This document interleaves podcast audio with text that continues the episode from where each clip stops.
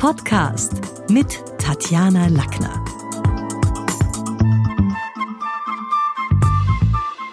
Im Talk mit Tatjana wagen wir heute einen Blick hinter die Kulissen der Macht zu den Tricks der Politiker. Willkommen, Politikberater Thomas Hofer. Schönen guten Tag, danke für die Einladung. Schön, dass du da bist. Du warst Journalist, bist Autor, Medienexperte, Politikberater. Sag uns einmal ein bisschen was selber zu deiner beruflichen Identität und zu den wichtigsten Meilensteinen bis heute. Nun, an sich bin ich natürlich gelernter Journalist und das beeinflusst schon meine Denke bis heute. Also bin groß geworden, unter Anführungszeichen sozialisiert im, im Profil, äh, in einer auch nicht unspannenden Zeit. Äh, die erste Geschichte, die ich da zu bearbeiten hatte, war die Affäre Grauer 2, muss man sagen, gab es ja zwei Wellen. Und dann durfte ich mich gleich danach um, um die FPÖ, damals noch unter Jörg Haider, kümmern und die gesamte Schwarz-Blau-1-Zeit war natürlich schon sehr prägend, was das Journalistische angeht. Und ich habe nur dann, nachdem Jörg Haider irgendwie 15 Mal gesagt hat, ich bin schon weg, bin wieder da, gesagt, jetzt bin ich einmal weg, bin dann eben in die Vereinigten Staaten gegangen, um ein, ein Postgraduate-Studium zu machen, eben im politischen Management. Und das ist schon heute mein Job. Das heißt, das ist die Politikberatung, allerdings nicht, und das ist wichtig dazu zu sagen, nicht für Parteien, denn ansonsten könnte ich, zumindest nicht in meiner Welt, nach meinem ethischen Verständnis, äh, da jetzt objektiv von außen meinen Senf dazugeben. Also das heißt, ähm, ich arbeite da eher für Unternehmen, Verbände, äh, fallweise NGOs und versuche halt die äh, zu beraten, wenn es ums Auftreten gegenüber der Politik geht. Und das, was du vorher angesprochen angesprochen hast, in Richtung äh, Autorenschaft, äh, die ganzen Bücher, die ich da immer wieder mal veröffentliche. Äh, das ist vielleicht so ein bisschen, wie soll ich sagen, die Pflege der Eitelkeit, wenn man will, und durchaus der Versuch, da äh, vielleicht darüber hinaus ein bisschen was beizutragen und eben in Richtung Tricks der Politiker, so hieß ja auch ein Buch, da ein bisschen der, der Bevölkerung, der Interessierten jedenfalls näher zu bringen, wie so die Mechanismen im Hintergrund ablaufen. Und viele Beobachter vor den Bildschirmen haben ja so das Gefühl, dass du das wirklich mit dem Objektiv voll durchstehst. Also da gibt's ja keinerlei Tendenzen. Es gibt übrigens sogar auf Facebook eine Gruppe, die vermutet und mutmaßt, was wählt der Hofer wirklich privat. Wirst uns heute auch nicht sagen, aber ich nehme an, das Indiz für ich habe beim Profil gearbeitet ist schon auch eine, ein Statement. Oder sagst du, du würdest beim heutigen Profil nicht mehr arbeiten? Nein, das würde ich nie sagen. Ich, ich glaube, und ich habe das damals als Journalist schon so gehalten und das ist natürlich diese typisch österreichische österreichische Geschichte, wo man sagt, na, in welches Kastel passt der oder die jetzt? Thomas, das Coronavirus scheinen wir jetzt äh, hoffentlich überwunden zu haben. Die wirtschaftliche Rekonvaleszenz wird jedoch noch Jahre dauern, so wie es ausschaut. Als Feimann Kanzler war, gab es bereits einen Virusalarm, das weiß ich von dir. Er hat sich damals dafür entschieden, die Bevölkerung nicht zu warnen. Wer hat es jetzt besser gemacht? Der Lockdowner oder der Igno-Riser? Äh, ja, ist, also stimmt natürlich, es gab schon auch früher Szenen, Szenen und Momente, wo, wo man äh, in die Richtung hätte gehen können. Aber ähm, eines muss man schon sagen, äh, von der Dimension her, auch der internationalen Dimension her, ist es natürlich nicht ganz zu vergleichen. Da ist es einfach schon so und das hat natürlich auch die Bundesregierung in Österreich. Äh, Wie war das damals? Gab es einen Virusalarm oder was war da? Äh, also es, es, gab immer wieder nicht die MERS, die SARS-Geschichte, auch, auch noch davor. Ich kann mich erinnern, auch das war ja äh, dann durchaus personell, kann man sich das anschauen. Äh, beim Clemens Martin Auer, der heute noch im Gesundheitsministerium ist, der wurde ja zusammen zusammen mit der damaligen Ministerin Rauch Kallert äh, durch Sonne, Mond und Sterne geschossen, weil er da Millionen an, an Schutzmasken gekauft hat äh, und das natürlich als eine komplette Fehlinvestition lange gegolten hat in den Medien.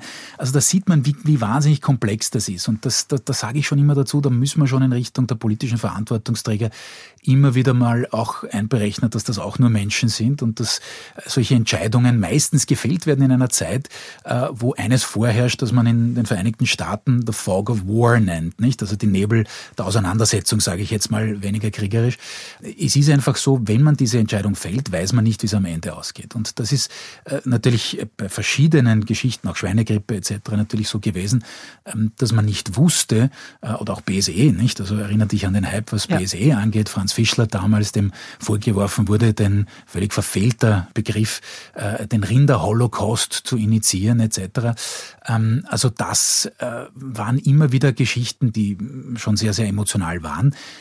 Aber wirklich absolut in den Schatten gestellt, natürlich durch die jetzige Situation. Und das ist wichtig, worauf du hingewiesen hast, nämlich diese beiden Bälle oder eigentlich sind 17 Bälle, die, die man da in der Luft halten muss, ohne dass einer runterfällt, ähm, wirklich parallel zu bearbeiten. Einerseits ja den Lockdown bei aller Kritik und ich habe das auch immer sehr kritisch gesehen, diese emotionale äh, Managementgeschichte da irgendwann eskalieren zu lassen gegen Ende März. Aber grundsätzlich war das gut gemacht. Ja? Also äh, von dem, was jedenfalls die Zahlen und die Entwicklung der infizierten Zahlen angeht. Ähm, aber jetzt natürlich diese massiven Auswirkungen in wirtschaftlicher Hinsicht. Natürlich auch die sogenannten, es ist ja mehr als nur ein Kollateralschaden, aber die Schäden, was andere Gesundheitsbilder oder Krankheitsbilder angeht äh, und natürlich was eben die, die Schäden an der Wirtschaft angeht. Nur ich sage eins dazu, und das ist jetzt kein Persilschein für die Regierung, aber selbst wenn Österreich gesagt hätte, machen wir gar nichts, lassen wir's, ähm, hätten wir heute die Auswirkungen genauso oder in ähnlicher Form. Warum? Aber man hätte es in der weltweiten Mortalitätsstatistik nicht wegdrücken können, weil bei Feimann, so glaube ich, 2016 sieht man ja, dass plötzlich ganz viele angeblich Grippetote da ja, waren, ja. die wohl also auch andere gewesen wären. Klar, und ich, ich, auch mit den, äh, mit den Statistiken, da bin ich immer sehr vorsichtig. Nicht? Denn, denn die Frage ist immer, von welcher Seite betrachtet man die? Und ich glaube schon auch, dass es wohl leider so sein wird, dass man äh, in anderer, äh, bei anderen Krankheitsbildern ähm, natürlich gewisse schon einmal nicht entdeckt hat in diesen drei Monaten, nicht? Oder gut zwei Monaten, wo es auch kaum Untersuchungen gab, nicht? Ähm, in Richtung Krebsvorsorge, in Richtung Herz-Kreislauf-Erkrankungen. Da gibt es sicherlich ganz massive Geschichten, wo es eben kein Dashboard gibt dafür. Und es gibt auch kein Dashboard, wo man sagt, okay, durch diese sieben Wochen runterfahren, wie viel Herzinfarkte und Schlaganfälle haben wir uns erspart, weil die Menschen runterkurbeln mussten. Also es gibt ja, ja auch die, die in die andere Richtung. So ist es. Aber es gibt jetzt schon eine zweite Welle, nämlich eine emotionale Welle, nicht? Also all die Bevölkerungsgruppen, die natürlich massiv äh, davon betroffen sind, von den Auswirkungen, die, die leiden jetzt natürlich. Und da sieht man auch, was die internationale Vernetzung angeht, Österreichs, ja, ähm, und nicht Österreichs, natürlich ganz Europas, ähm, schon wie, wie komplex das ist. Nicht? Man fährt äh, das runter, die Lieferketten sind unterbrochen äh, und sofort kommt es zu Ausfällen vom Tourismus bis hin zur Industrie, die natürlich ganz schwer wieder, wieder reparabel sind. Und natürlich gab es auch, und da war ja Österreich auch mittendrin statt nur dabei, äh, auch dieses Blame Game, nicht? Und das immer wieder sehr stark in der politischen Kommunikation, nicht? Also ich gehe jetzt da nicht in Richtung der Ausfälle eines Stefan Betzner oder was weiß ich, aber es gab auch andere, die gesagt haben, naja, China hat das nicht äh, geschafft, die haben das nicht äh, gleich einmal äh, sozusagen äh, containen können, also eindämmen können. Äh, und dann war eben Norditalien mit diesen äh, illegal schwarz beschäftigten äh, Arbeitern aus, aus China. Ähm, dann waren wir natürlich einmal. Äh, dann waren die drinnen. Schweden, wo wir sagen, okay, die haben ja. jetzt den wirtschaftlichen Verlust so und die Geschichte aber nicht wirklich. Also äh, da gibt es also, glaube ich, nur noch ganz wenige Idealisten, die sagen, auf ganz lange Zeit wird sich's rechnen. Da ist ja. die Frage, wann. So, eben. Und äh, all das sind einfach 27 verschiedene Ansätze.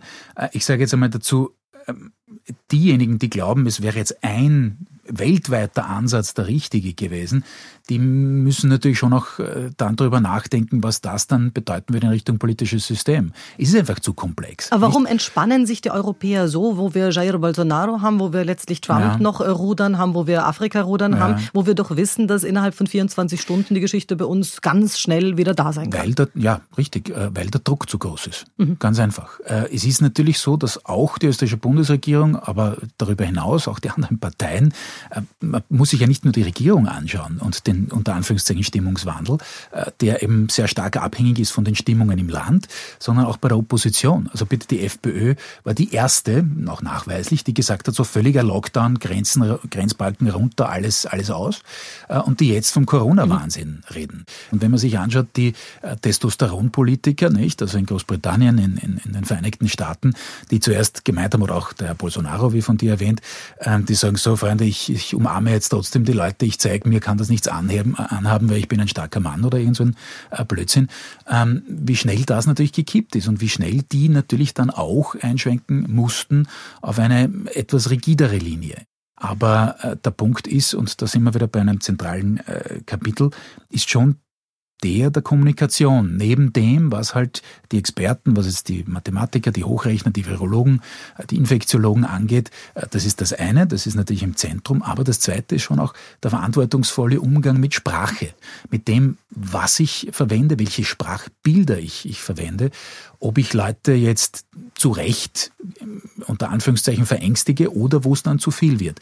Und das war schon auch ein, ein, ein, ein Lehrbeispiel dafür, ähm, wie das teilweise kippen kann, äh, obwohl, ich sage es noch einmal, die, die generelle Linie, glaube ich, äh, grundsätzlich schon nicht ganz falsch war in Österreich. Und da sind wir bei diesem berühmten Message Control, wenn es um mhm. Sprache geht, um was geht raus. Äh, also die, die gab's, gab's die schon immer, erste Frage. Also ich denke jetzt an unsere dunkle Zeit, Propagandaministerium mhm. und so weiter. Und kannst du mal unseren Hörern definieren, was konkret ist Message Control? Weil unter diesem Deckmantel versuchen ja auch mittlerweile Journalisten eine ganze Menge zu parken man sagt, na, das ist es aber nicht. Ja, ja äh, es, es gibt auch hier natürlich unterschiedliche Definitionen. Ich sehe es folgendermaßen. Message Control, wie du es richtig angedeutet hast, äh, hat es in der Politik immer schon gegeben. Ja, also der Bruder von Cicero zum Beispiel war der erste Spin-Doktor. Natürlich versucht man, äh, die, ich sage es jetzt ein bisschen weniger äh, belastet, die Einheitlichkeit der eigenen Botschaft darzustellen. Das beginnt in der eigenen Partei, in der eigenen Regierungsmannschaft, wo man sagt, Freunde, wenn wir da äh, Abweichungen haben, sind die Journalisten sofort drauf und die PT-Öffentlichkeit, die Kommentatoren auch in den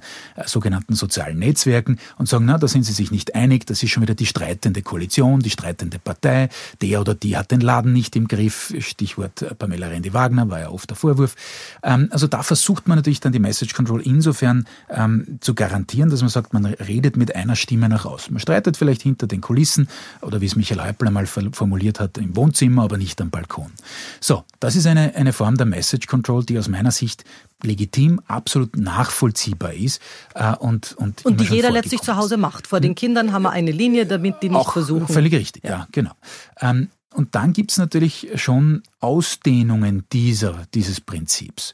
Und dann, und das haben wir auch diskutiert, zum Beispiel jetzt in Richtung Statistik Austria vor kurzem, dass man sagt, man dehnt das aus, diese Message Control, versucht mal die, jetzt in dem Fall, äh, was die Republik angeht, gewisse Satelliten, ja, zu sagen, okay, wir schauen, dass wir da das stützen, was wir auch als Regierungslinie haben.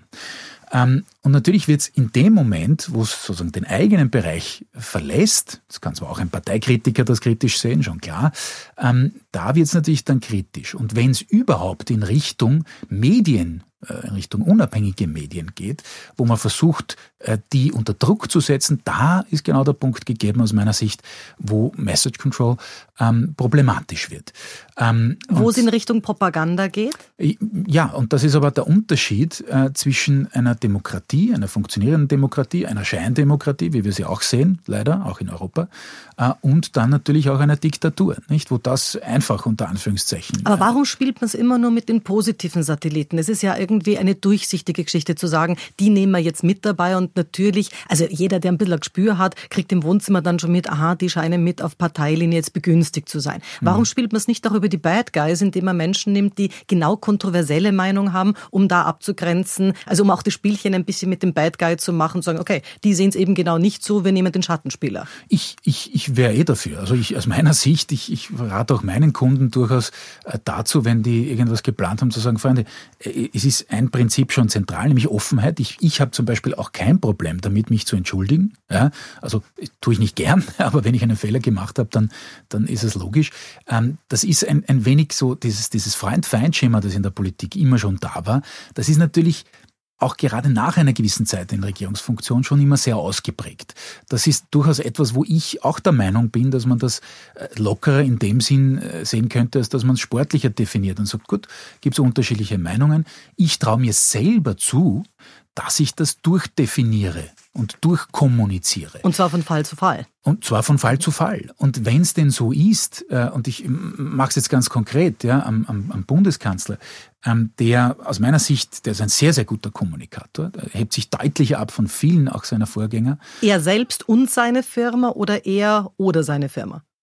seine, seine Firma meinst du, seine Partei. Mhm. Naja, sehe ich auch wieder differenziert, nicht? Also die, die, die Form der Message Control, ähm, die, die in der ÖVP natürlich äh, auch viel Erfolg gebracht hat, bei jedenfalls zwei Wahlkämpfen und dann auch was die Regierungsbildung angeht, die hat natürlich auch insofern Schattenzeiten, als man teilweise dann am Regierungsteam schon ablesen kann, dass das schon sehr uniform wird, nicht? Dass es da ähm, ja schon insofern Kollateralschäden gibt, als, als es jetzt nicht so viele Persönlichkeiten gibt, die für sich stehen, äh, die man wirklich jederzeit rausschicken kann und sagen kann, das ist eine eigenständige politische Persönlichkeit Persönlichkeit, die auch Wucht entwickelt.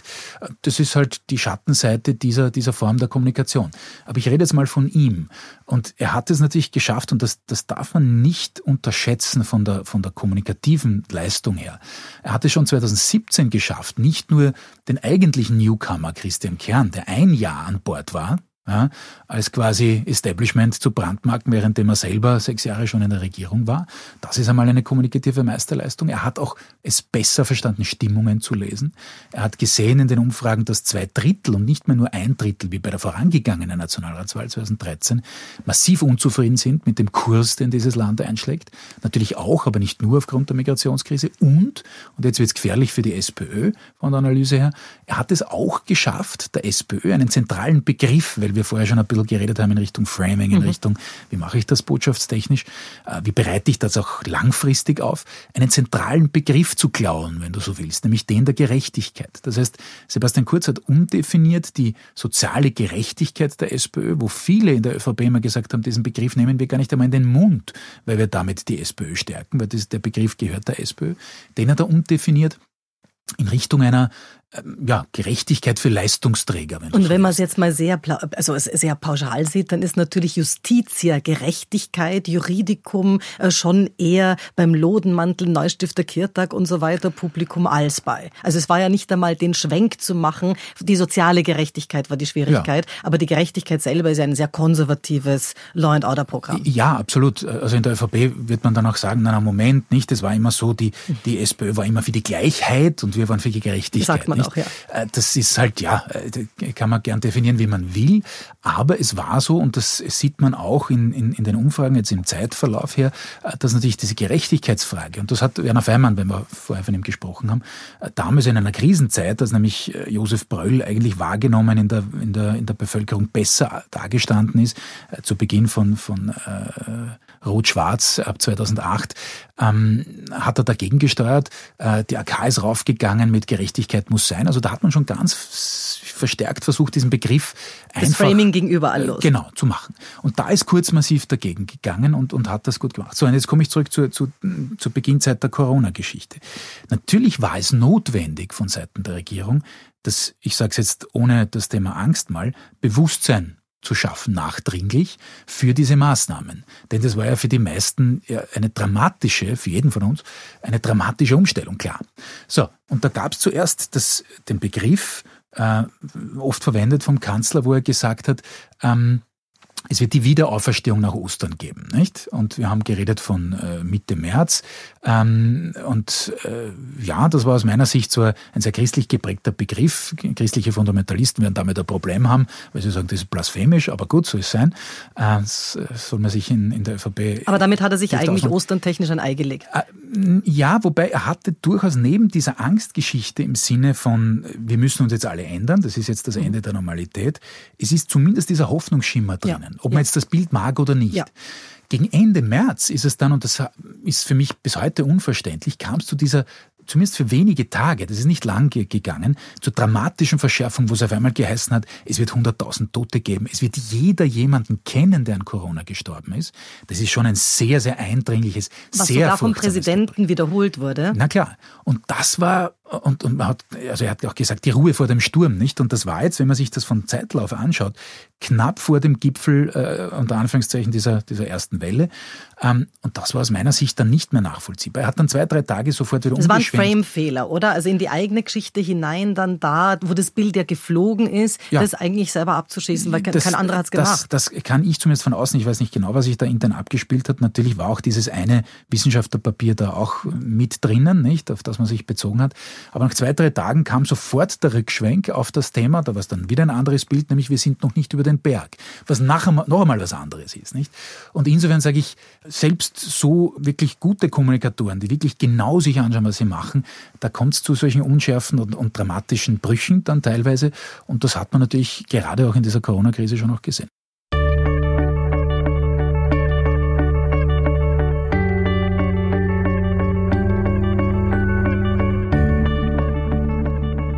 Viele nach Corona müssen sich jetzt bewerben. Welches Netzwerk bringen Sie mit? Über welches mhm. Netzwerk verfügen Sie? Was doch netto die Frage ist, wie gute Wenn Einflussnehmer haben wir, auf die wir zugreifen können? Also wo ist da jetzt die Grenze zwischen ja. Freundelwirtschaft und Netzwerk? Auch das ist natürlich ein, ein Bereich vollkommen richtig. Du, du legst den Finger gut in die Wunden. Ja.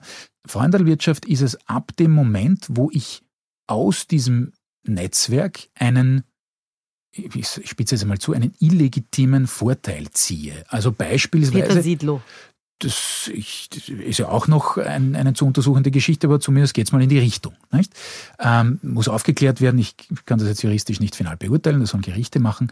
Aber das, was wir im Untersuchungsausschuss jetzt sehen, dass allein weil jemand in einem Netzwerk ist, weil er wen kennt oder sie, ja, ähm, einen Job oder eine Zuwendung, was auch immer, bekommt, ähm, die in, in letzter Konsequenz dann natürlich nicht nur eine Übervorteilung anderer ist, sondern ähm, Aber das gilt doch für ungerecht. zwei Drittel der Politiker. Alleine weil Peter Pilz bei den Grünen ein bekannter bunter Hund war, konnte eine Liste gründen und wurde ihm damit, also das, das gilt doch dann für ganz viele Situationen. Ja, wobei das war ja, also dass, er, dass Peter Pilz jetzt eine, eine Liste gegründet hat, ist jetzt keine Zuwendung von irgendjemandem, wo ihm staatlicherseits sozusagen ein, ein, ein, ein unter Anführungszeichen geldwerter Vorteil geboten wurde, sondern er hat sich das aufgebaut. Klar hat er ein, ein, ein Netzwerk, klar hat er äh, über seine Parteienfinanzierung? Kontakt, ja, schon. Wobei, ja. Wäre er nicht Peter Pilz, sondern wäre, wäre er jetzt äh, Alma Sadic damals zum damaligen mhm. Zeitpunkt gewesen, wäre es wohl nicht gegangen. Ähm, es wäre sicherlich schwierig gewesen, aber jetzt zum Beispiel Matthias Strolz war auch so ein, also der hatte ein und hat ein Netzwerk natürlich, äh, hat ja auch ÖVP, Nahe Bünde etc. lange begleitet, beraten, Wirtschaftskammer, äh, Wirtschaftsbund etc. Mhm. Na klar. Ähm, und hat dann irgendwann gesagt, gut, und ich mache da jetzt was Eigenes und ich, ich, ich greife natürlich auch auf mein Netzwerk zu. Auch Beate Meindl-Reisinger mhm. war ja mal in einem ÖVP-geführten äh, Ministerium äh, Mitarbeiterin. Ähm, das halte ich nicht für illegitim. Das ist jetzt für mich, also jedenfalls nicht Freundelwirtschaft. Ja, die haben alle ein Netzwerk, ein funktionierendes, ein großes, aber es muss schon noch erlaubt sein, weil das war ja dann teilweise auch der Vorwurf aus der ÖVP an ihn, naja, wer hat dich denn groß gemacht? Mhm. Da sage ich, Moment, ja, also es ist schon so, äh, dass jeder äh, zwar was mitnimmt, natürlich auch profitiert, vielleicht auch von einem gewissen Netzwerk und sei es auch in einer Partei, schon klar, aber er ist schon noch immer eine Und das geht ja ganz jung zurück. Also wenn man sagt, man geht heute oder bringt seine Kinder zum Ellmeier, dann macht man ja nicht nur, weil sie dort den besten Walzer der Welt lernen, sondern auch, weil dort ein gewisser Kreis sich trifft, der sich dann wieder, das ist ja bereits eigentlich so innerfamiliäres oder mini-politisches Lobbying. Absolut. Und jetzt nehme ich wieder was, äh, ein, ein, ein politisches Beispiel, weil es äh, natürlich nicht zu Unrecht heißt, Bildung wird vererbt zum Beispiel, nicht in Österreich. Das ist so. Allerdings schwingt immer der Vorwurf mit natürlich an jene, die äh, sozusagen dann schauen, dass ihre, ihre Kinder auch eine gewisse Bildungsgrad erreichen und es damit dann mutmaßlich leichter haben im Leben. Ähm, ich definiere es andersrum und sage, ist die, ist die Chance für alle da oder nicht? Und ich zum Beispiel persönlich bin, glaube ich, ein Beispiel dafür, dass die Chance da ist. Denn ich komme aus ganz anderen Verhältnissen. Ja, und mir wurde von niemandem äh, irgendwo irgendwie ein, ein, ein, ein, ein Prügel in den Weg geworfen oder sonst so. Ich musste mir das schon selber arbeiten, aber zumindest in meinem Fall war es, so, dass, dass, dass ich mir das erarbeiten konnte. Und der wichtige Parameter aus meiner Sicht ist für mich, ähm, dass die Bevölkerung, dass die einzelnen Zuseherinnen und Zuseher in der Lage sind, das einordnen zu können ja. für sich. Und da glaube ich, dass man und zwar unabhängig von Parteien, schon ein gewisses Versäumnis haben und in das mehr und mehr rennen, und jetzt komme ich schon rein auch in Richtung der sozialen Netzwerke, der sogenannten, ähm, dass wir einfach es zugelassen haben als politisches System, ja, auch, da sind auch die Medien mit dabei, äh, und, und, und, und wir, ja, also sogenannte Experten, wie auch immer, ähm, nämlich einen gewissen medialen Analphabetismus zugelassen zu haben. Das ist schlecht. Wenn also die Bevölkerung oder Teile der Bevölkerung ähm, Codes nicht lesen können, wird schwierig. Lesen sowieso, aber auch, und das wird sich noch zuspitzen in den nächsten Jahren, wenn wir immer mehr Manipulationen von Bewegtbild auch sehen werden, die sogenannten Deepfakes. Die sind heute noch sehr lustig, nicht? Wenn man sie sieht noch und da merkt man, hoppala, das ist jetzt nicht wirklich Sebastian Kurz und nicht wirklich Donald Trump, aber haha, schaut so aus. Ähm, ist sozusagen eine neue Form der Parodie, aber es wird, es wird Software geben, die das täuschend ähnlich machen kann. Also es wird eingesetzt werden in Wahlkämpfen. Und da jetzt sozusagen eine Unterscheidung oder die, die Bevölkerung zu befähigen, was, wie unterscheide ich echtem, echtes von, von unechtem, das ist eine ganz zentrale Geschichte, eine ganz zentrale Währung. Warum? Weil Vertrauen ja, in Quellen das ganz Zentrale ist. Und da, glaube ich, müssen wir alle mehr machen und deswegen versuche ich, also ich bin jetzt nicht auf Twitter und so weiter, weil das wird meinen zeitlichen Rahmen auch sprengen, aber äh, versuche ich schon immer wieder, und zwar egal in welchem Format, äh, gegenzusteuern und, und, und, und halt nach bestem Wissen und Gewissen zu versuchen, Dinge einzuordnen. Also schon der, der, Appell auch vertraut nicht mehr nur euren Sinnen, was ihr mit eigenen Ohren gehört und mit eigenen Augen gesehen habt, weil das äh, können wir mittlerweile längst korrumpieren. Aber in Zukunft soll ja auf Plattformen Fake News Posts sollen gelöscht werden. Woran mhm. lassen sich jetzt für unsere Zuhörer diese Manipulationen erkennen, wenn jemand diese Codes nicht lesen kann, vielleicht von Quellen doch ein Stück weit weg ist? Ja. Das ist ganz schwer. Es ist eine Geschichte, wo wir es in Wahrheit nicht wissen, wie wir es äh, sozusagen wirklich in die Breite bringen. So ehrlich müssen wir sein.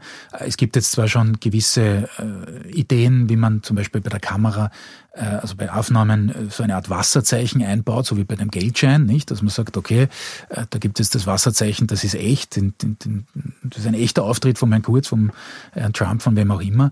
Aber das und, ist natürlich super leicht kopierbar. Und ja. das ist natürlich immer eine Schwierigkeit. Das heißt, wir haben, so ehrlich müssen wir sein, wir haben diese Instrumente noch nicht. Das ist auch etwas, wo wir in Richtung einer gewissen Überforderung gehen werden. Das ist so. Wir können auch jetzt äh, mit, mit diesem, ja, dieser Revolution, die durch die sozialen Netzwerke gekommen ist. Das muss man schon einmal sagen, nicht? Historisch betrachtet, wie ich sagen, der Buchdruck äh, war, war die Revolution, weil es Zugang zu Information geschaffen hat. Und die sozialen Netzwerke sind insofern, oder insgesamt das Netz, ähm, insofern eine Revolution, weil es Zugang zu Konversation gibt. Und, und wie sehr hast du selber auch die Angst, dass man dir Dinge in den Mund legen kann, die du so definitiv nicht gesagt na, hast, was aber an der Analyse nicht erkennbar wird? Die ist da, na, gar mhm. keine Frage. Wir kommen in, in eine solche ich will jetzt nicht sagen Denunziationskultur, obwohl man Ansätze dafür dann auch gesehen hat, gerade auch jetzt äh, Stichwort ähm, Einhaltung der Corona-Maßnahmen und so. Aber da müssen wir als Gesellschaft aufpassen, dass es nicht zum kompletten emotionalen Overkill mhm. kommt und dass wir nicht uns von einer Demokratie in einer Emokratie verwandeln, wo einfach nur die emotionalen Wellen äh, sozusagen das Ausschlaggebende sind. Und da sind im Übrigen die Politikerinnen und Politiker genauso Getriebene oder die ersten Getriebenen.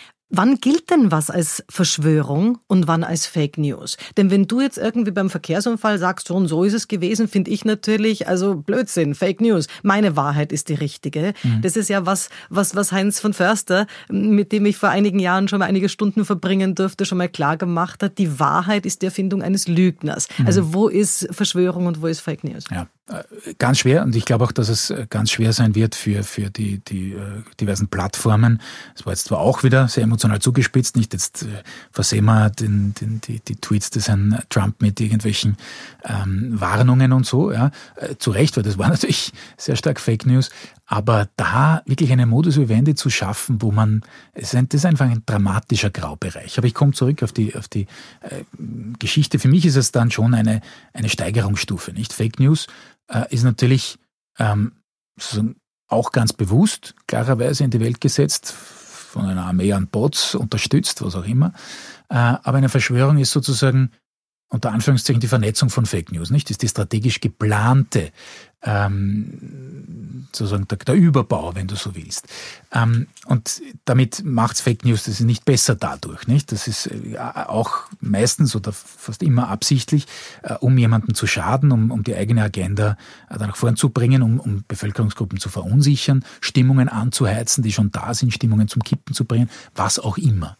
Ähm, und das ist damit sind aber Nachrichtensendungen gefährdeter, solche Mechanismen zu verwenden als der Werbeblock, weil da wissen wir alle, das ist gelogen, Krisan ist sauteuer und das wirkt möglicherweise auch nicht. Aber eine Nachricht hat ja so den Nimbus von Objektivität, den Mediaframe von Schau, ich zeig dir die Absolut. Wirklichkeit. Und deswegen habe ich ganz am Beginn davon geredet, dass es wichtig ist, diese ökonomische Minderausstattung der Medien anzusprechen. Wenn wir, und das ist schon ganz zentral, ich glaube, dass das, ich, ich formuliere es jetzt mal positiv, dass das auch die Chance der klassischen Medien, und wenn ich sage klassische Medien, heißt das jetzt nicht unbedingt immer nur Print oder Fernsehen, es können durchaus andere Erscheinungsformen sein, auch im Netz. Ja? Äh, das ist ja nur die, die Frage, wie, wie erscheine ich sozusagen. Ähm, dass das schon eine Chance wäre, genau das wieder aufzubauen, Glaubwürdigkeit, Vertrauen herzustellen. Ähm, aber so wie du richtig sagst, ich kann jetzt nicht von jedem Endverbraucher erwarten, dass er sozusagen selber durchrecherchiert. Ich bin deswegen auch ein bisschen kritisch bei diesem viel zitierten und viel gelobten Bürgerjournalismus, wo dann jeder glaubt, der an einer Ecke äh, einen Polizeieinsatz gerade fotografiert, dass er jetzt Journalist ist. Stichwort Bürgerjournalismus. Wie beeinflusst das auch politische Kampagnen? Ist das letztlich auch ein Gegengewicht zu Message Control oder kann es das nicht sein? Na, dass es das nicht sein kann, würde ich nicht sagen. Klar, es gibt, es, es gibt auch hier, ich bin überhaupt, äh, ich bin ja einer, der oft den, den Ausdruck äh, die, die, äh, der unsozialen Netzwerke verwendet, ganz bewusst, weil ich provozieren will, weil äh, natürlich das soziales Netzwerk zu nennen schon ein Spin ist. Da ist nichts sozial. Ja? Äh, Im Umkehrschluss ist es aber auch nicht unsozial. Ähm, es ist Großartiges und es ist Furchtbares zwischen Buchdeckel gepresst worden. Und genauso ist es in den sogenannten sozialen Netzwerken. Ich glaube, wir können als Gesellschaft damit noch nicht wirklich umgehen. Äh, es ist aber auch, weil es jetzt eben die Rede war, wir waren beim Thema eben Fake News etc. Äh, ab wann ist etwas Fake News?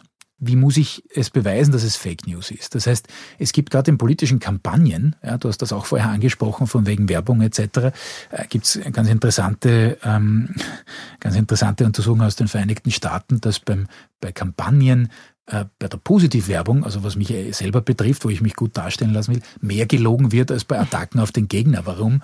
Die Attacken, wenn sie zumindest von mir persönlich kommen halten. und nicht über Bande gespielt werden, über Dritte, dann muss ich die beweisen. Nicht? Ah, aber gut, das ist jetzt ein, vielleicht ein äh, skurriler äh, Aspekt am Rande. Es ist, es ist glaube ich, zentral auch für den Einzelnen. Und da trifft es dann wieder die, wirklich die Verantwortung auch jedes Einzelnen, sich wirklich genau anzuschauen, was verbreite ich, was verlinke ich, was like ich. Äh, also sich da wirklich dreimal das zu überlegen. Nicht nur die alte, und so ist es ja nicht, dass das neue Regeln wären, sich einmal vielleicht einmal drüber zu schlafen, wenn man gerade emotional ist und so sagt, nicht in instant immer zu kommunizieren, weil das schaukelt sich natürlich auch. Aber was ist es jetzt? Also sind die sozialen oder deine unsozialen Netzwerke so flach zum Teil, weil die Menschen dahinter das sind? Oder sind die Menschen dahinter so flach, weil dadurch permanent bespült? Das ist ja so ein bisschen ein das wird schon eine Wechselwirkung sein, aber ich glaube, es ist an sich die, die, die Art und Weise, und ich habe das vorher gesagt, diese Instant-Kommunikation lädt natürlich dazu ein. Jeder von uns ja, hat Emotionen, hoffentlich. Äh, und ich überlege mir bei, bei gewissen Geschichten, ich sage, okay, jetzt ärgere ich mich gerade über irgendwas oder was auch immer, ja, und das kann durchaus den privaten Bereich betreffen, sozusagen nicht zu schnell zu reagieren vielleicht, denn das macht es oft schlimmer, nicht? Und deswegen gibt es zum Beispiel auch, äh, also ich kenne einen Berater, der, der, der bei, bei Facebook äh, dick drinnen ist, die, die haben intern schon überlegt, sozusagen viel, führen sie ein, sowas wie eine, eine Abkühlzeit, mhm. bevor man etwas kommentieren kann oder nicht. Cooling down and reaction. Klar, und das ist natürlich in einer Zeit, wo sich das immer beschleunigt, nicht? Und das kennen wir beide, wir sind jetzt lang genug dabei, wie der News Cycle war vor, vor 20 Jahren, ja. Und das ist jetzt für mich gefühlt auch noch nicht so lange her, nicht? Da ist gerade einmal Wolfgang Schüssel äh, Kanzler geworden. Ähm, mir kommt es vor, als sei das noch nicht so lange her gewesen, aber ist es natürlich, wie wir vor zehn Jahren kommuniziert haben und wie wir heute kommunizieren. Das sind Shifting Baselines, absolut. Äh, richtig. Und da müssen wir uns überlegen, wie, wie gehen wir als Menschen, als Individuen damit um, aber auch als Gesellschaft. Denn eines weiß ich, diese permanente Beschleunigung kann man jetzt nicht in extenso weitertreiben. Irgendwann einmal macht es einen Schnapper und dann schaffen wir es einfach Aber wir könnten nicht. uns anschauen, was ist denn das, was überzeugt hat. Denn Menschen kaufen sich Stimmungen, das ist Fakt. Wodurch sind die Denklabels unterscheidbar? Also welche Argumentation, welches Narrativ hat sich am häufigsten bewährt? Das ist ja so ein bisschen auch Teil meiner Arbeit, sich zu überlegen, was überzeugt äh, Anhänger der Scientology Church oder Vegetarier oder Anhänger von Nihilismus oder was auch mhm. immer. Es sind ja immer nur Worte. Also du kannst Menschen ja nicht anders gewinnen als mit, mit Spins, mit Frames. Es sind immer die Worte. Und mhm. was davon ist das, was am ersten zugänglich ist? Ja, das ist eine sehr, sehr schwierige, sehr große Frage. Ja. Ich, ich, ich versuche ein paar Antworten zu geben. Es, es gibt erstens, jetzt gehe ich einmal ein bisschen auf politische Kampagnen wieder ein, an sich nur zwei Grundstimmungen. Äh, ich simplifiziere jetzt, aber trotzdem ist es so. Das eine ist die Angst, das andere ist die Hoffnung. Um Hoffnung machen zu können, muss man wirklich guter Kommunikator sein. Also der Obama zum Beispiel ist in die Richtung gegangen, bei seinem ersten Wahlkampf. Bei seinem zweiten Wahlkampf war dann schon sehr viel Angst dabei. Also da hat er dann vor allem gewarnt, nicht vor den Republikanern, weil es auch wirtschaftlich nicht so gut gelaufen ist. Das heißt, es ist immer ein, ein permanentes Wechselspiel. Ähm, wenn wir uns anschauen, und da brauchen wir gar nicht Corona, wir können uns anschauen, die, die, die Migrationskrise 2015 etc., wo einfach diese Frames in Richtung Angst und, und äh, durchaus auch Schutz auf der anderen Seite permanent im Widerstreit sind. Und natürlich ist es so, dass Angst, sage ich mal, weil du gefragt hast, was ist leichter zu machen, leichter kommuniziert Von wo weg geht leichter als wohin, weil genau. wohin dann genau. Richtig. Ja. Mhm. Also die Frage, wo, wo holt man die Leute ab, nicht? Und insofern ist es natürlich, und das haben alle Parteien schon gemacht, ja, äh, ist natürlich so, dass, dass äh, diese Angstgeschichte einfacher ist, dass das auch in meiner Branche natürlich so ist, nicht nur was Parteien angeht, sondern auch äh, andere äh, Kommunikatoren, Institutionen, Verbände, was auch immer, ähm, das natürlich leichter umsetzbar ist. Oder jemand leichter unter Druck zu setzen ist. Und das ist schon ein, ein, ein grundsätzliches Problem, weil, wie du richtig sagst, in dem Maß, wo wir eine immer stärker audiovisuell orientierte Gesellschaft werden, dass natürlich auch stärker über diese Stimmungen, über diese Emotionen gespielt wird. Wie wichtig ist es, moderne und gute Rhetorik fürs politische Handwerkszeug, fürs Parkett auch zu haben? Und was ist es letztlich auch? Es ist ganz zentral aus meiner Sicht. Ich, ich habe es nie verstanden, dass man zum Beispiel äh, in, in Ministerien, ich nehme jetzt nicht alle her, äh, dass immer der frisch gefangte, der Volontär, nichts gegen Volontäre, super, ja, aber dass die dann die Reden schreiben, nicht zum Beispiel. Wo ich gedacht habe, ich gesagt, Freunde, es ist ganz zentral, nicht? Wie viele Auftritte, wie viele, wie viele Möglichkeiten habt ihr, das sozusagen breit zu kommunizieren, gerade in einer Zeit, wo das sofort gechallenged wird, eben von potenziell jedem, äh, wo der News Cycle sich immer weiter verkürzt, ist das einfach ganz, ganz zentral, äh, dass man diese rhetorischen Fähigkeiten, äh, auch diese, diese, diese Empathieebene, die man über, über Stimme, bist du die Expertin, ähm, natürlich auch äh, bringen kann und bringen muss, dass man das auch kann. Und da wird zu wenig rein investiert, nämlich an Zeit von Seiten äh, vieler politischer Entscheidungsträger äh, oder auch Abgeordneter und, und natürlich auch Know-how. Also da und, und, und da nimmt sich ja letztlich die Schule des Sprechens Sokrates und Aristoteles zum Vorbild, denn im alten Griechenland war die Redekunst eine Grundvoraussetzung, überhaupt studieren zu können. Das ist heute nicht mehr. Heute ist das irgendwie so, naja, das ist dann Mache, Machwerk, äh, Mascherl machen, man muss zuerst andere Dinge können. Und da ist natürlich schon, also wir erleben Politiker, die sich zwar um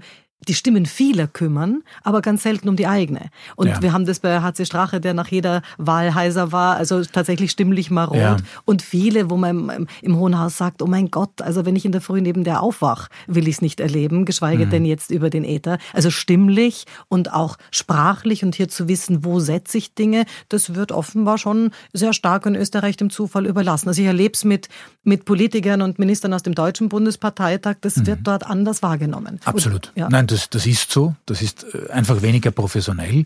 Ähm, ich, ich bin auch einer derjenigen, der immer wieder widerspricht, wenn die, die These kommt von, von manchen Journalisten und die dann sagen, äh, die Politiker sind, sind sozusagen übertrainiert. Äh, ich sage immer, einem österreichischen Bundesliga-Kicker im Fußball wirft man auch nicht vor, äh, dass wenn einen 3-Meter-Pass übers Stadion Dach haut, äh, dass er übertrainiert wäre, sondern da ist er schlecht trainiert.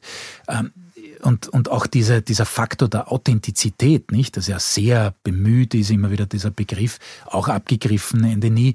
Ich bin da auch sehr, sehr vorsichtig und sage dann immer äh, fast ein bisschen zynisch und sage, naja, ist einmal jemand authentisch, wie der Herr Stronach passt auch nicht. Ne? Ja, vor allem, es gibt ähm, ja auch authentisch schlecht. Also völlig richtig. Nein, so ist es. Und deswegen glaube ich, die, die Art und Weise, wie man auftritt, wie man versucht, auch seine Inhalte, die da sein müssen. Und das ist ja auch das Missverständnis, dass man sagt, die verkaufen heiße Luft und, und je besser die heiße Luft verkaufen, desto besser geht es ihnen. Das ist ja Unsinn.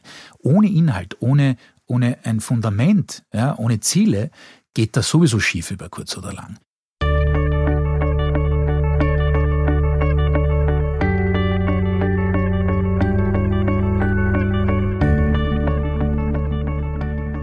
Ich habe immer ein bisschen Stress mit statistischem Framing und Zahlen, Daten, Fakten, die ja in alle Richtungen beleuchtet werden kann. Thomas, wie tendenziös ist dieses statistische Framing und das Spiel mit Worten und Zahlen auch in deiner Arbeit? Weil es ja die Frage, ob ich jetzt sage, das Produkt hat hundertprozentig äh, oder 98 Prozent ist es fettfrei oder wie ich sage, sie essen hier sicher zwei Prozent Fett. Also mhm. ist ja immer die Frage, was beleuchte ich? Ja, äh, das ist, ein, das ist ein wesentlicher Punkt, gar keine Frage. Also in der Politik sowieso nicht. Man gibt ja das geflügelte Wort, glaube keiner Statistik, die du nicht selber mhm. äh, gefälscht hast. Das ist schon klar.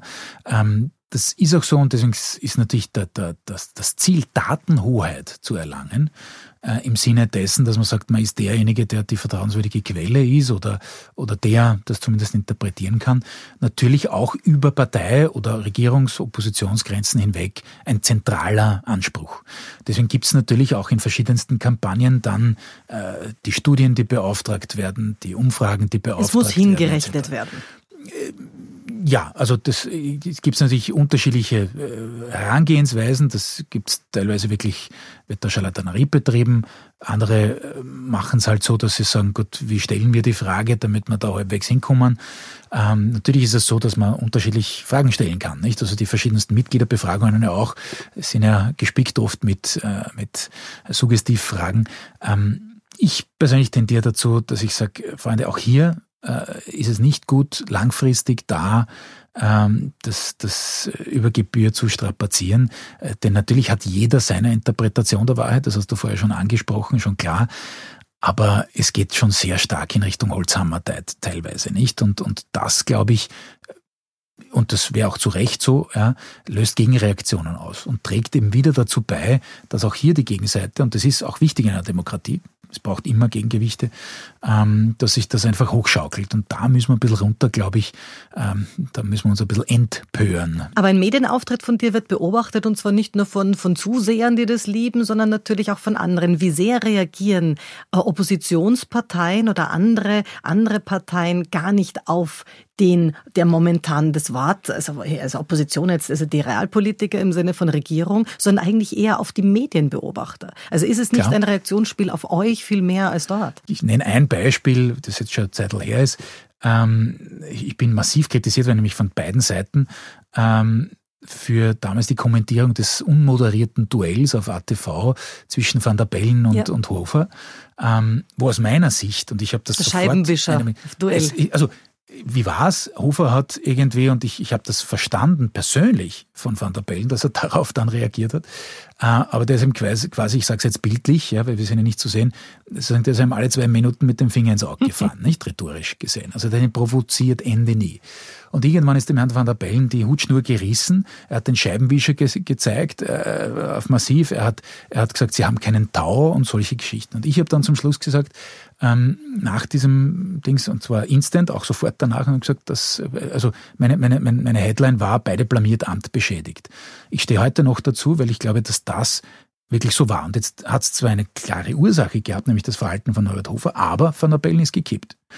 Ähm, Jetzt ist er in letzter Zeit nicht mehr gekippt, er macht das, glaube ich, jetzt sehr gut, aber man hat in den ersten zwei Jahren gesehen, dass durch diese massive Polarisierung, durch diese massive Zuspitzung natürlich auch seine Werte gelitten haben. Mit Ibiza und dem Handling von Ibiza und wurde Corona es dann anders. letztlich nicht? kürzlich also auch bestärkt hat, äh, jeder wird irgendwann jemanden kennen, der an Corona stirbt. Das war Na schon klar. eine Sache, wo Nein, man sagt, naja. Absolut. Nein, und da, da gibt es dann immer Kritik und da wird man dann... Äh Aber wie oft ist, wie, wie gefährdet ist man, dass man den Spins auch zum Teil der, der Kontrahenten oder von anderen auch auf den Leim geht? Das ist ja auch eine Gefahr. Naja, das ist ein Spiel, also das muss man natürlich auch beherrschen, so wie beim, so wie beim, beim Journalisten das auch ist. nicht? Und insofern, das, das Vorteil ist jetzt vielleicht, und insofern ist sozusagen das, was ich jetzt mache, sehr, also sehr ähnlich, aber aber hat gewisse Ähnlichkeiten, sagen wir so, mit dem, was, was man als Journalist auch lernt. Natürlich versucht jeder, einem ein Geschichtel zu drucken, unter Anführungszeichen, nicht? Oder seinen, seinen Spin durchzusetzen.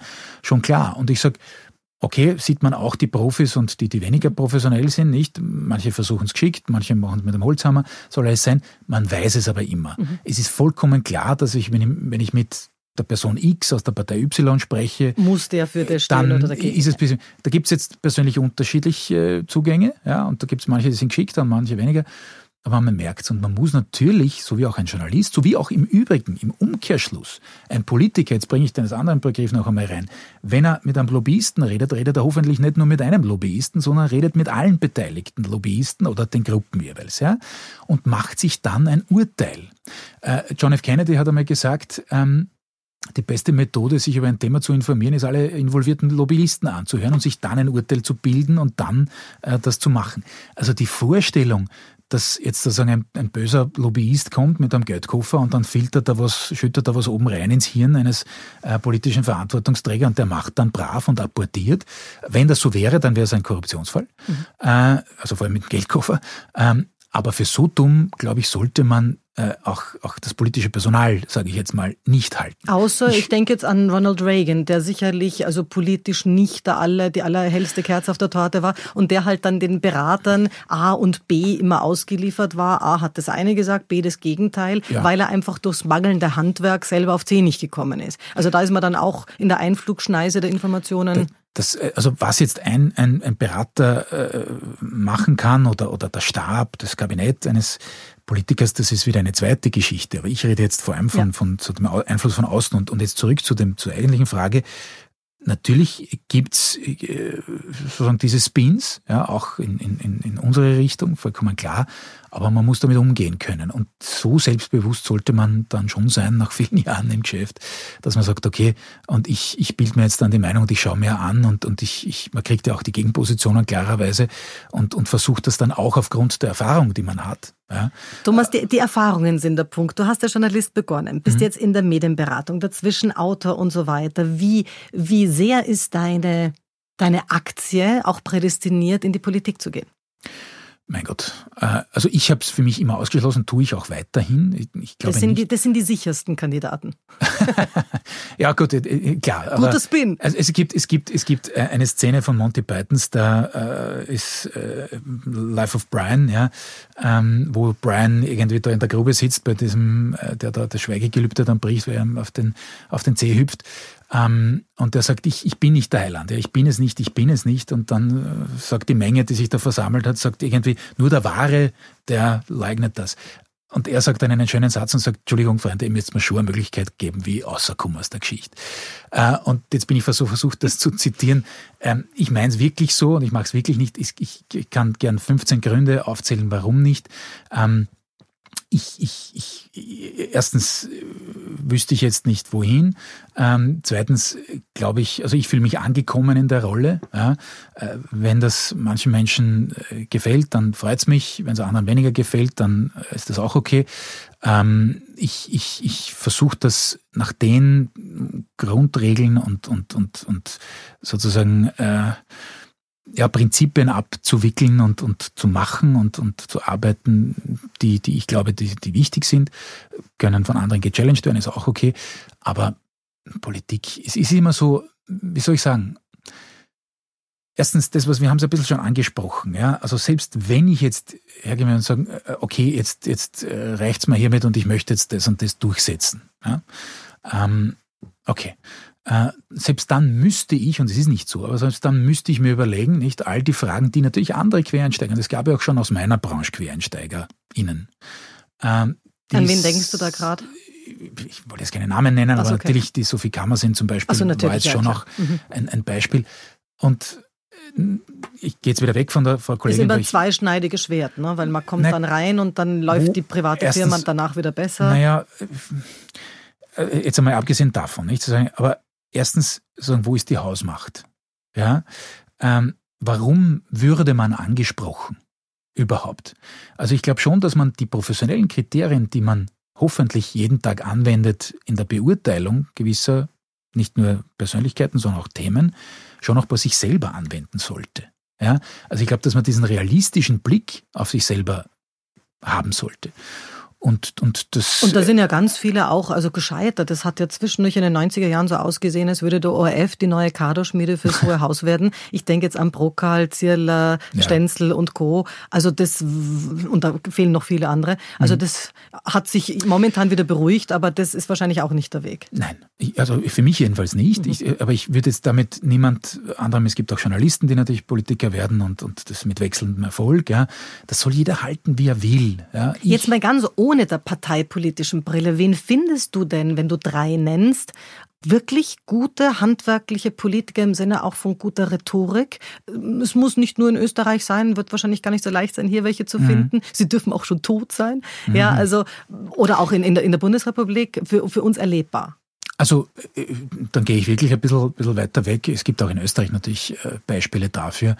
Ähm, also, wer zum Beispiel was Reden angeht, äh, kaum als solcher gewürdigt wird. Ich finde, einer der besten Redner ist, da muss man aber gehört haben natürlich, äh, ist, ist der Herr Haslauer, also der Salzburger Landeshauptmann, der, der hält wirklich sehr, sehr gute Reden. Also rein vom Rhetorischen her ist das sehr gut. Äh, aber ich, ich wechsle jetzt wirklich äh, woanders hin.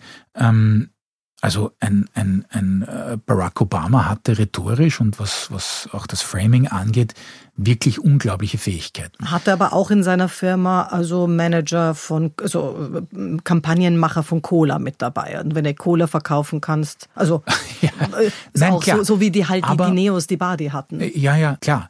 Aber ich rede jetzt noch nicht von den Beratern, sondern ich rede jetzt einmal von Persönlichkeiten, ja. die, das, die das gut hinbekommen haben. Ähm, in, in Deutschland war es zum Beispiel auch ein, ein, ein, ein Helmut Schmidt, der einfach von der Rhetorik, von der Wucht, die er entwickelt hat, ähm, da natürlich schon auch prägend war. Österreich hatte viele Skandale zu bewältigen und also ganz viele haben wir auch von dir mit aufbereitet, besprochen bekommen. Das sind also die Millionen aus dem AKH-Skandal rund um Hannes Androschny aufgetaucht. Du hast vorhin auch vom Fall Lukona gesprochen, mhm. Proksch und Co. Der hat auch eine völlig neue Dimension, politische Dimension und neues Flavor gebracht. Die Hypopleite und der darin verstrickte ja. Jörg Haider. Draken, Eurofighter, Ankäufe, KH Nord, Ibiza. Was sind für dich die drei, die Top drei politischen Katastrophen in der Zweiten Boah. Republik? Also erstens würde ich, ich würde einen Unterschied machen zwischen Katastrophe und Skandal. Okay. Äh, nein, warum? Äh, weil aus einem Skandal durchaus was Reiniges, also kannst eine Katharsis äh, ableiten. Äh, das, das war jetzt zwar keiner der größten, aber nur um als Beispiel zu, zu, zu geben, der, der, der österreichische Weinskandal zum Beispiel war ein Skandal, vielleicht nicht in der Dimension wie in Italien derzeit gleich. Aber wir trinken heute einen besseren Wein. Aber, genau. Aber es hat dazu geführt, dass wir jetzt eines der strengsten Weingesetze weltweit haben. Und das ist jetzt exemplarisch vielleicht ganz gut in äh, äh, ich habe mit Rankings so meine Probleme, aber natürlich Lucona war, war äh, prägend. Ich versuche es auch immer von, von dem ähm, abzuleiten, was, was äh, sozusagen passiert ist und welche Schockwellen das ausgelöst hat. AKH, klar, das wurde auch zu einem Symbol, war, bin ich aber jetzt ein bisschen gebrandet durchs Profil natürlich, weil das eine Profilgeschichte war. Äh, Ibiza natürlich aber schon. Aber auch ihr habt die Millionen nicht gefunden. Nein, nein, nicht. Aber äh, gut, ich, ich, habe auch keine AKH-Geschichte, es war okay. Kollege Worm und andere ja. ähm, äh, lange vor meiner Zeit im Profil, aber, aber natürlich war es eine prägende Geschichte, nicht? Und hat es schon auch, auch, auch Bewusstsein geschafft.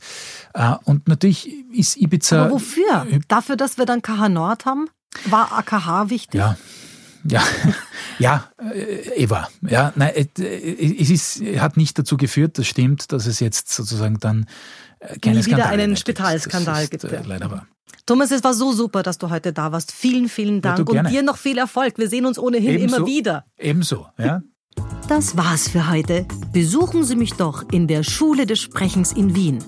Auf Facebook, LinkedIn, Xing, unter sprechen.com oder auf meinem Blog sprechen.com/blog.